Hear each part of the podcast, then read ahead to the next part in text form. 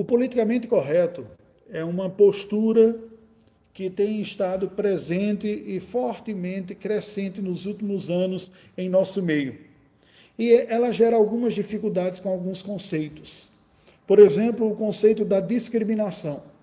Embora a discriminação tenha um elemento negativo, que diz respeito a um pré-julgamento prejudicial para algumas pessoas por algumas características externas, se valoriza e se categoriza de uma maneira diferenciada pessoas por algumas características externas, como etnia, eh, condições sociais e econômicas. Porém, a palavra discriminação também traz consigo um outro sentido, o sentido do tratamento diferenciado pelas distinções das características sem um juízo de valor propriamente, simplesmente como uma espécie de categorização. A discriminação, portanto, seria como uma descrição diferenciada.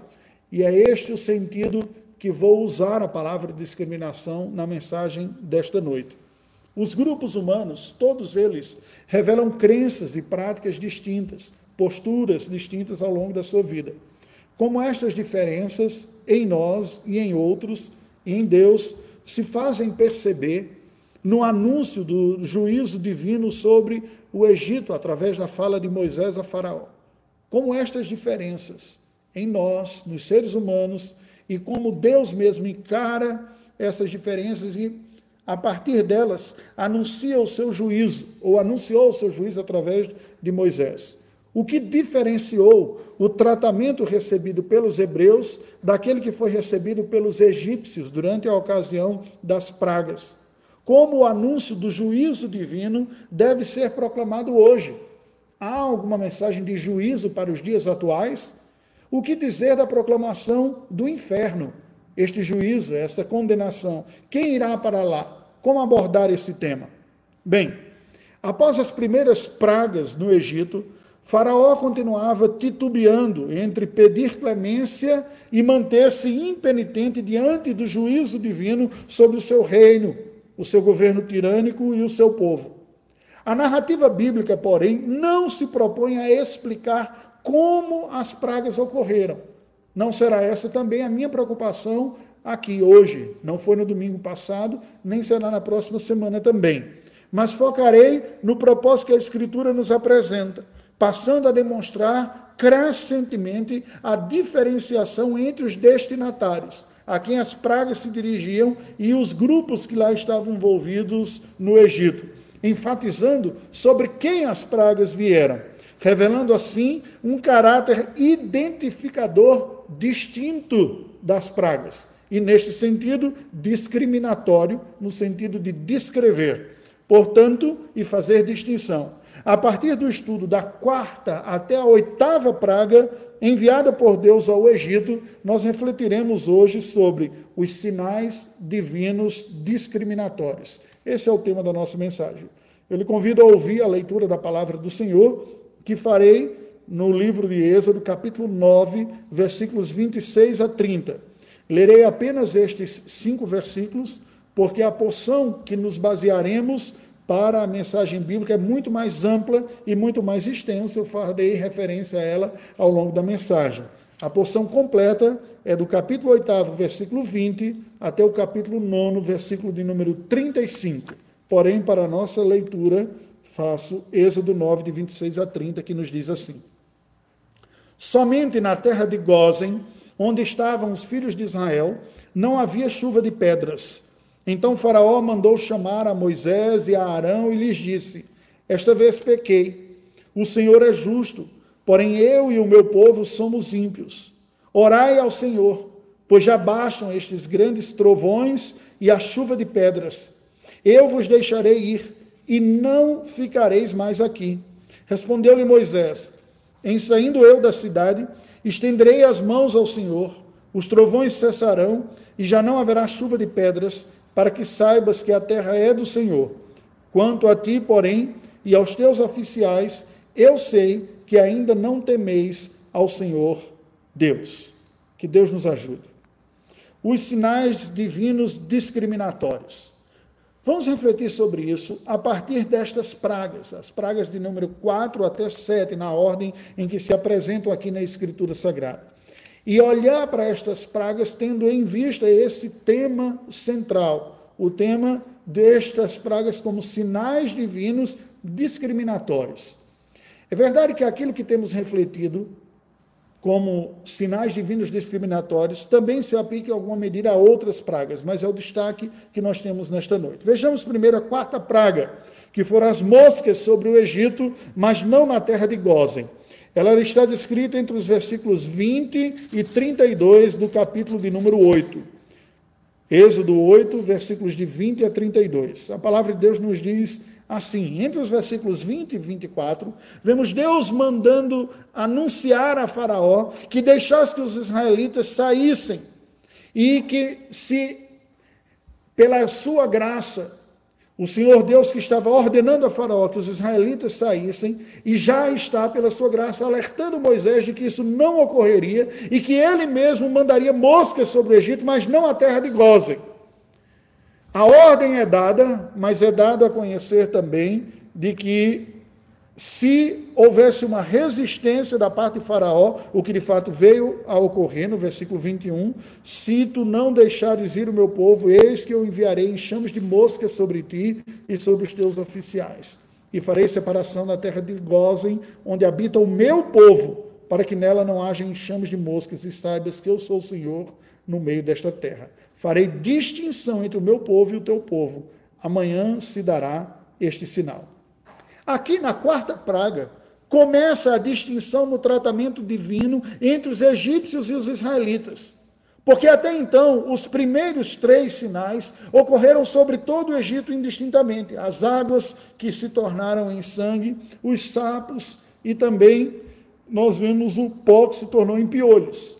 Agora, neste momento, nós vemos que Deus começa a fazer uma distinção no seu tratamento entre os egípcios e os israelitas mostrando com isso que Deus é aquele que tem controle sobre todas as coisas, inclusive uma percepção e tem uma atuação diferenciada sobre aqueles a quem ele está se dirigindo e com quem ele está tratando.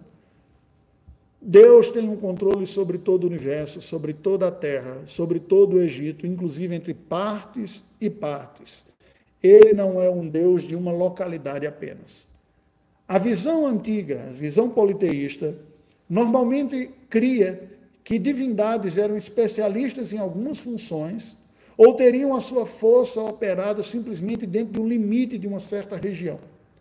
Quando Deus, que não era conhecido pelos egípcios e adorado como tal, como Deus soberano, anuncia uma praga em que ele faz distinção onde ela vai se manifestar, e a partir de que momento ela não se manifestará, ele mostra que ele tem um controle sobre toda aquela terra.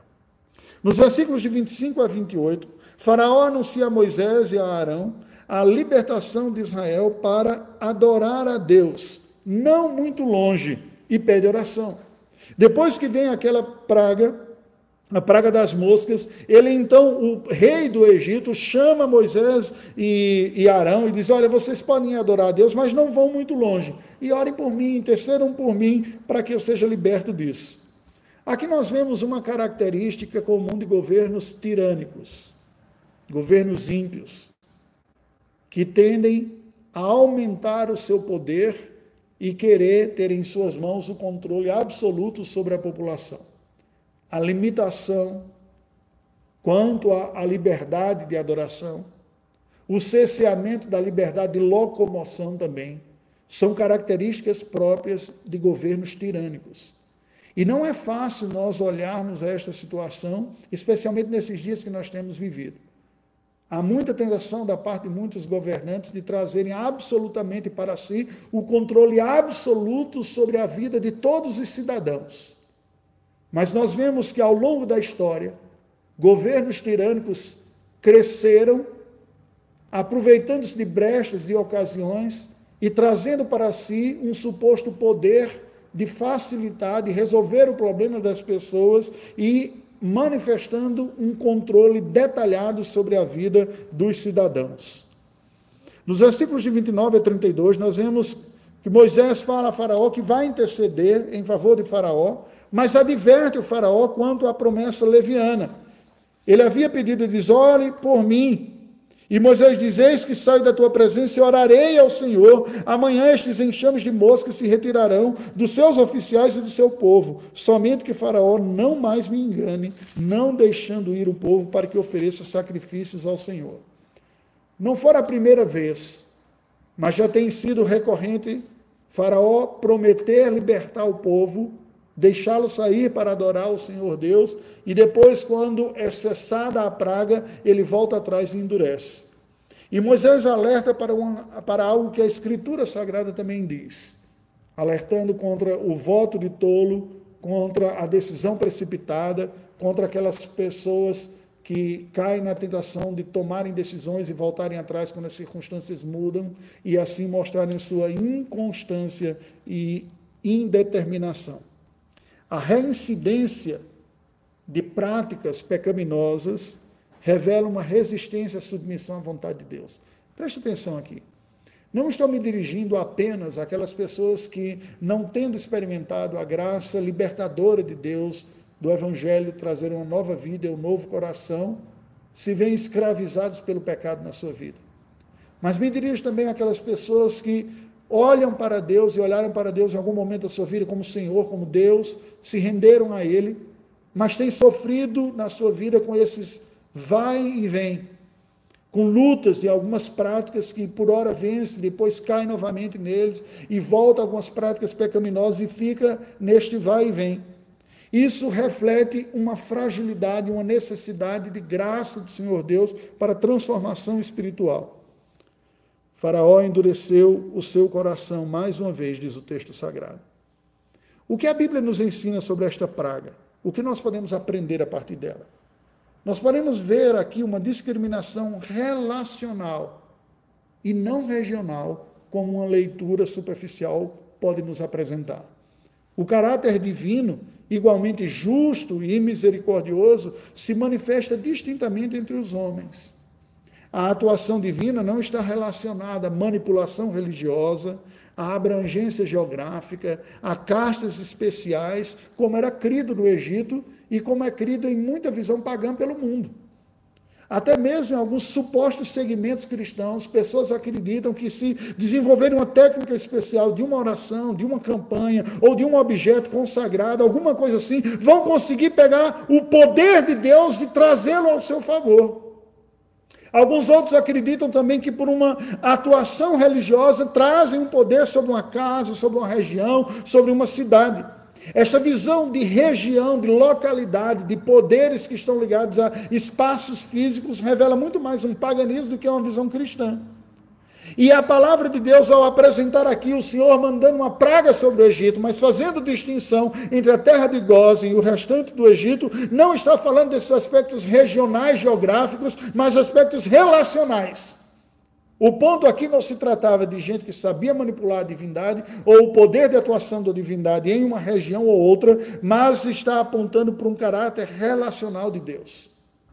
Deus anunciou juízo àqueles que estavam com um coração endurecido presos à sua idolatria, e livrou do seu juízo aqueles que se renderam ao seu chamado, que eram parte do seu povo, com quem ele tinha um relacionamento de cuidado, de provisão, de amor, de redenção. Há uma discriminação do relacionamento, uma diferenciação na maneira como Deus trata a humanidade. Porque Deus manifesta universalmente a sua misericórdia, como disse o Senhor Jesus. O sol vem e brilha sobre os justos e injustos, assim como a chuva cai. Mas as respostas dos homens são distintas. E a graça de Deus também se mostra diferenciada. A graça de Deus se manifesta abundante a corações que se rendem e, ao se, serem alcançados por esta graça e se renderem, experimentam um relacionamento redentor e positivo cada vez maior. Mas prossigamos. A quinta praga foram as pestes, as pestes sobre animais egípcios. Está descrita no capítulo 9, versículos de 1 a 7. Estes versículos nos dizem que Deus anuncia a Faraó, através de Moisés, um juízo de morte discriminatória sobre os rebanhos egípcios. Virá sobre o gado egípcio e Deus executa isso especificamente, não sobre os hebreus. Isto aqui nos aponta Mais uma vez, um contraste com os falsos deuses egípcios. Se este primeiro, quarto aqui, o primeiro que nós estamos vendo hoje, a quarta praga, mostra que Deus não está preso às regiões, mas a sua atuação tem a ver com os relacionamentos e não com impedimentos, porque ele fica mais fraco em uma certa região, aqui é exatamente o contrário, onde ele não era conhecido e não era adorado, é que o juízo é severo e se manifesta, e ele poupa a região de Goze por causa do povo que lá estava. Agora, aqui na quinta praga, nós vemos que Deus, ao manifestar este juízo e enviar essas pestes que atingiu e veio a trazer a morte aos animais dos egípcios, alguns falsos deuses do Egito antigo foram combatidos. Apis, o suposto deus da fertilidade dos rebanhos, adorado a partir de Mênfis. Era adorada juntamente com a encarnação de Osíris como um touro branco. Se manifestava assim Ator, a deusa da fertilidade, comumente representada como uma vaca. A vaca, este animal que acaba expressando provisão de leite, um animal que é dócil, era a representação da deusa Ator. E Nut, a deusa dos céus, dos astros, que muitas vezes também era representada como uma vaca. Em gravuras do Egito Antigo, a representação dessa divindade extensa e os cidadãos egípcios sob ela protegida. Assim como nós estamos debaixo da abóbada celestial dos céus, na noite estavam todos debaixo da deusa Nut. Quando Deus manda uma praga e fere exatamente o gado, provedor de recursos para manutenção, ele está com isso mostrando que é ele o Deus verdadeiro e que aquelas divindades expressas pelo gado não tenham força nenhuma, se mostraram impotentes diante da mensagem do Senhor, diante dos profetas do Senhor e diante da manifestação do juízo do Senhor Deus. A sexta praga foram úlceras, feridas sobre os magos e os demais egípcios. Está descrita entre os versículos 8 e 12 do capítulo 9. Nós vemos aqui que Deus, através de Moisés e Arão, ordena e executa a praga das úlceras sobre os egípcios. E o texto sagrado nos diz que os magos, que eram sacerdotes das divindades egípcias, que estavam até então acompanhando a execução das cinco primeiras pragas eh, lidas até aqui, narradas até aqui, eles que estavam acompanhando e vendo o juízo de Deus se manifestar na metade das dez pragas, agora são eles mesmos objeto desse juízo de Deus, juntamente com a sua população, e a gravidade tal das feridas que vieram sobre eles foi de tal tamanho que lhes acometeram que eles tiveram que se ausentar da presença do Faraó do seu local de trabalho, dos seus serviços religiosos e irem para as suas casas cuidarem de si mesmos. Deus está, mais uma vez, expondo a fragilidade e a incapacidade desse sistema religioso idólatra. Aqueles que eram os especialistas, os sacerdotes, os mediadores dessas religiões, são, juntamente com o povo, objeto do juízo, a ponto de nem mais ficarem acompanhando. Convalescidos, voltam para os seus lares para serem cuidados pelos seus familiares. A sétima praga e a última que nós vemos hoje é a chuva de pedras que revelou o poder divino, mas não acometeu a terra de Gozen. Está descrito entre os versículos 13 e 35. Entre os versículos 13 e 21, nós vemos que Deus anunciou a Faraó uma chuva de pedras como um juízo proclamatório de uma chamada universal ao arrependimento o Senhor vai manifestar o seu juízo castigando esse povo que não tem servido a Ele, que está se voltando, que são idólatras. Porém, os egípcios crentes seriam poupados. É curioso porque o texto sagrado nos diz que aqui, neste momento, passadas seis pragas já, nessa sétima praga parece que em alguns corações alguns efeitos estavam ocorrendo. E Deus está manifestando que aqueles que crescem, que ouvissem o um alerta, se poupassem, saíssem daquele lugar, se retirassem, porque o juízo de Deus viria. O que nos mostra que, diferente das divindades pagãs, não apenas do Egito, mas de muitas partes do mundo antigo, em alguns lugares ainda presentes hoje, Deus não é um Deus étnico. É preciso fazer essa distinção, porque, embora ele tenha se revelado como o Deus de Abraão e de sua descendência, essa descendência não existia, não existia nem mesmo o povo. Ele está constituindo esse povo. Povo que muitas vezes, mesmo sendo descendente de Abraão, não era povo de Deus e foi condenado pela sua incredulidade. E povo esse que, mesmo nos dias da antiga aliança, incluiu outros que não faziam parte dessa descendência, embora no número menor, mas incluiu. A grande característica está na fé, na condição espiritual. E por isso que egípcios também seriam poupados e foram aqueles que creram. Entre os versículos 22 e 26, nós vemos Deus ordenando Moisés a execução da sétima praga. E disse: só Gozem, a terra de Gozem, onde estavam os israelitas, seria poupada, e de fato foi poupada. As falsas divindades egípcias estavam associadas à criação, as principais. Íris, o deus da água, Osíris, o deus do fogo, além daqueles que nós já citamos, como os deuses, a deusa Nut, a deusa dos céus e tantos outros aqui, dos astros. Estes todos são aqui submetidos à manifestação do Deus que, na verdade, é o Deus do fogo, da água e dos céus. Não há divindades particulares, especialistas em uma ação ou outra. Há um único ser divino que tudo dirige, tudo controla e que mostra que ele é que é o verdadeiro Deus ao estabelecer este juízo mandando dos céus fogo e gelo, que juntos parecem indicar um juízo por um cataclismo vulcânico.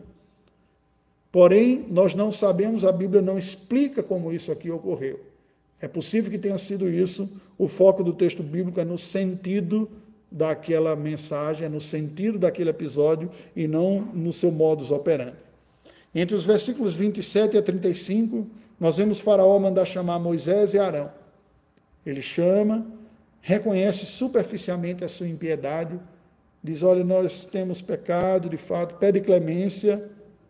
Moisés, porém, denuncia a sua hipocrisia. E Faraó, mais uma vez, endurece o seu coração. Nós vemos aqui a discriminação espiritual, especialmente os versículos 20 e 21 nós lemos: Quem dos oficiais de Faraó temia a palavra do Senhor fez fugir os seus servos e o seu gado para as suas casas. Aquele, porém, que não se importava com a palavra do Senhor, deixou ficar no campo os seus servos e o seu gado. Com isso, Deus estava mostrando que ele não estava simplesmente fazendo um juízo étnico, não era. Na verdade, era espiritual. Por isso que mesmo os servos de Faraó, quando ouviram e creram, se submeteram a esta fé e a esta palavra, obedeceram à instrução e foram poupados. Revelam que a graça divina salvadora é experimentada por todos aqueles que humildemente se rendem a Deus pela palavra, não importando a origem destas pessoas. Por isso que Deus estabelece um juízo, às vezes, sobre o seu próprio povo. E esta geração que foi liberta do Egito, a geração já madura, pereceu toda por incredulidade no deserto. Enquanto que, neste momento, o texto sagrado nos diz que alguns egípcios, até servos de Faraó, ouviram, creram, se submeteram a esta palavra e foram poupados do juízo. Quando Deus olha para nós, não conta para o nosso crédito espiritual a nossa origem. É muito comum, mesmo na nova aliança, nós encontrarmos algumas pessoas acreditando numa espécie de linhagem espiritual superior. Eu sou cristão, meu pai era, meu avô era, meu bisavô era, quase como se a pessoa herdasse um DNA espiritual. E Deus a acolhe, recebe no seio da sua família todo aquele que contrito e sinceramente se rende.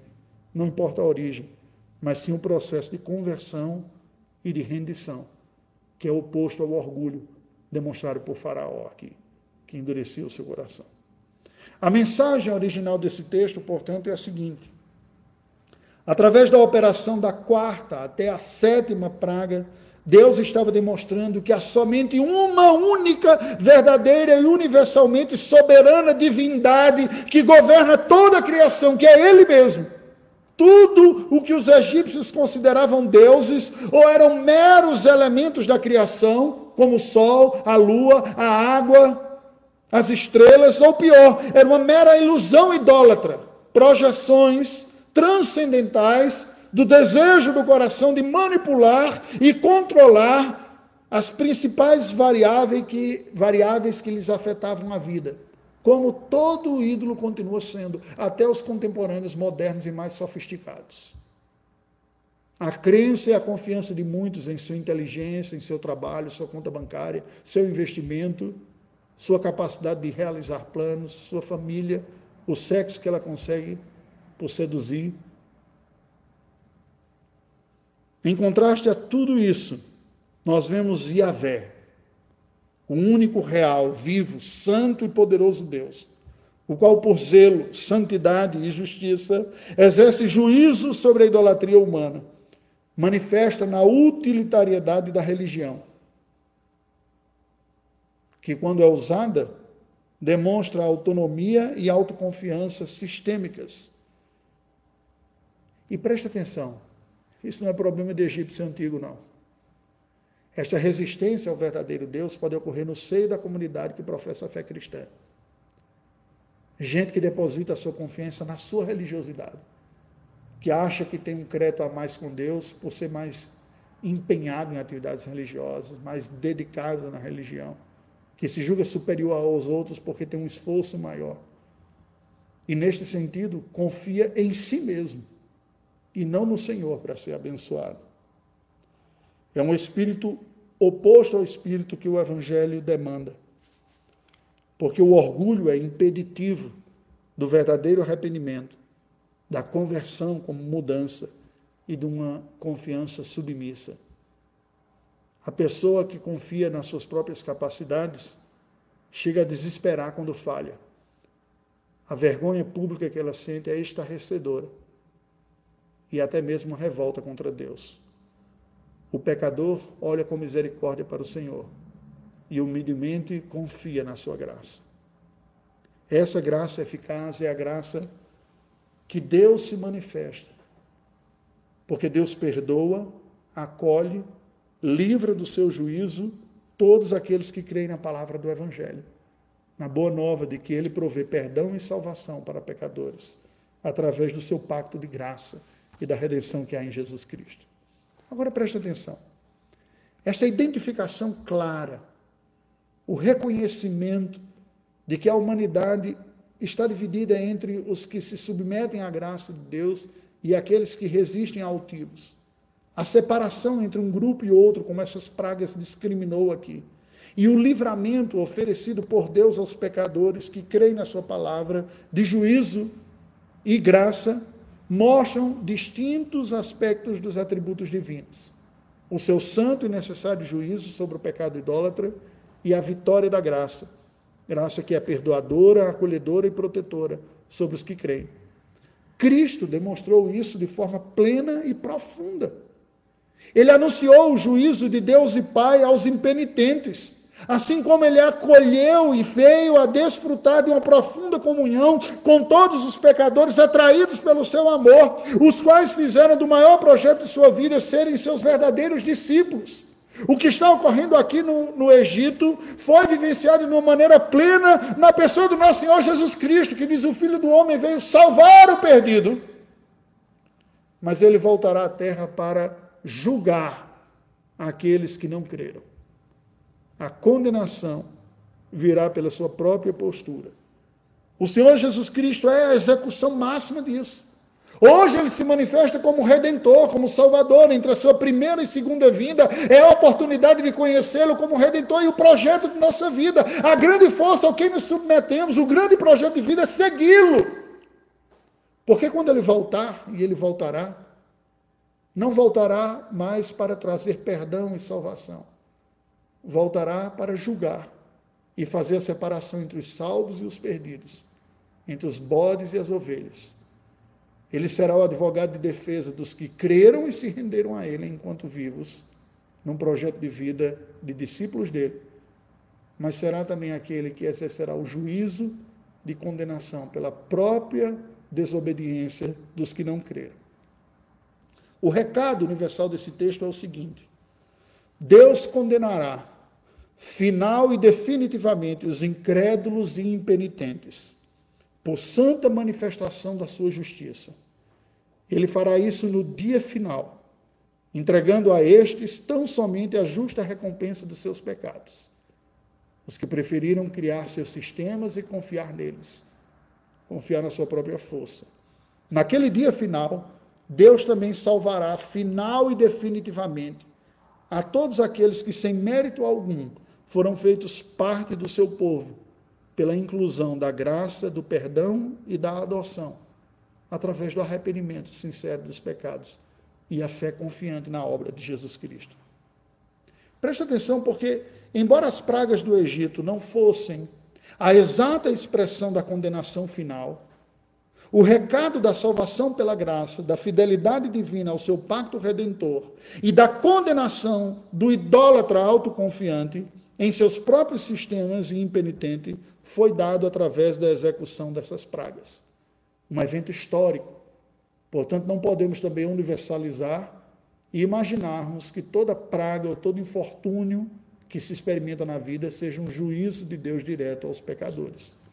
O texto sagrado, Lucas, nos diz o seguinte: o Senhor Jesus, capítulo 13 de Lucas, versículos 4 e 5, nos diz: Ou cuidais que aqueles 18 sobre os quais desabou a torre de Siloé e os matou eram mais culpados que todos os outros habitantes de Jerusalém? Não eram, eu vos afirmo. Mas se não vos arrependerdes, todos igualmente perecereis. Não cabe acharmos é até cruel imaginarmos que esta pandemia seja um juízo de Deus sobre pecadores. Assim, aqueles que escapariam da Covid-19 seriam mais santos e os que estão morrendo seriam mais pecadores. O que o Senhor Jesus está dizendo é exatamente o contrário. As pessoas que sofrem os infortúnios dessa vida não significa que eles têm mais pecado do que os outros. Mas os infortúnios dessa vida são um claro recado da parte de Deus lembrete de que a nossa casa não é aqui, que esse mundo é imperfeito que nós não devemos depositar as nossas esperanças e, confiança no, e confianças no que realizamos aqui. É um tempo para nos voltarmos para Ele de forma mais intensa. Por isso disse Jesus: Todos, se não vos arrependerdes, todos igualmente perecereis. Nós estamos universalmente nivelados pela necessidade de arrependimento, mas também pela graça de Deus a todos os grupos, não importa a classe política, social, econômica, étnica, ou seja o que for, onde houver arrependimento, são incluídos na família da fé. Concluindo, as pragas do Egito nos dão muitos ensinamentos. Um dos principais é a indicação da distinção divina na aplicação da sua graça e da sua justiça. Aos que se perdem, é certa a condenação e a punição dos seus pecados, evidenciados numa resistente incredulidade e insubmissão à mensagem do Evangelho. A mensagem da boa nova de que Deus perdoa pecadores em Cristo, que arrependidos venham a Ele. Mas aos salvos é certa a manifestação da soberana graça de Deus, convencedora de pecados, perdoadora, uma vez confessados e arrependidos, acolhedora na família da fé, santificadora, nos transformando mais e mais a sua semelhança e suficientemente eficaz a nos satisfazer, evidenciada nos seus efeitos em pecadores salvos, a saber, quando estes demonstram arrependimento de pecados, fé na suficiente obra da cruz e se rendem a Cristo na sua vida, numa agridoce conversão. E o processo de santificação e de conversão, não estou falando apenas do início da vida cristã, mas a jornada cristã é uma agridoce conversão. Há aspectos amargos e dolorosos, que é enxergar os nossos próprios males e lutarmos contra eles, e aspectos doces e consoladores do perdão e da força de Deus vindo a nós, que misturadamente estão em nós, para que aprendamos a verdade. Não nós, mas Ele. Tudo Ele. Tudo Ele. Oremos ao Senhor. Deus bendito, nós estamos diante da Tua presença, que agradecemos pela Tua palavra pela boa nova do Evangelho, de que tu trazes perdão e redenção àqueles que, arrependidos de seus pecados, creem no teu Filho Jesus Cristo. Nós estamos sujeitos a experimentarmos quaisquer infortúnios em nossa vida. E nestes dias a humanidade tem enfrentado o infortúnio da Covid-19. Pedimos o poder, a graça do teu Espírito de trazer sobre nós uma obra de convicção, de submissão a Ti. Em nome de Jesus, apressa, Senhor Deus, o teu propósito providencial através deste vírus. Quebranta-nos o coração, dá-nos aprender a depender do Senhor. Dá-nos a humildade para reconhecermos que não temos o controle sobre todas as coisas Dá-nos a sabedoria para usarmos aquilo que sabemos fazer e conseguimos fazer como mera instrumentalidade para a administração deste mundo que é teu. Venha sobre nós, Senhor, sobre o nosso país, sobre a tua igreja espalhada pelo mundo, trazendo uma convicção mais profunda de submissão e dependência a ti. Dá-nos a graça, Senhor Deus, de sermos santificados num processo de sincera conversão a Ti. Nós te louvamos pelo Teu Filho Jesus Cristo, o Senhor Redentor. Dá-nos a graça de experimentá-lo a cada dia de nossa vida, as virtudes e os efeitos transformadores da Sua presença. Dá-nos aprender a sermos sinceros discípulos a não vivermos mais para nós mesmos, a não fazermos uso dos instrumentos da vida, inclusive da religião, para a satisfação dos nossos desejos próprios, mas da tua vontade. Oramos em nome de Jesus. Amém.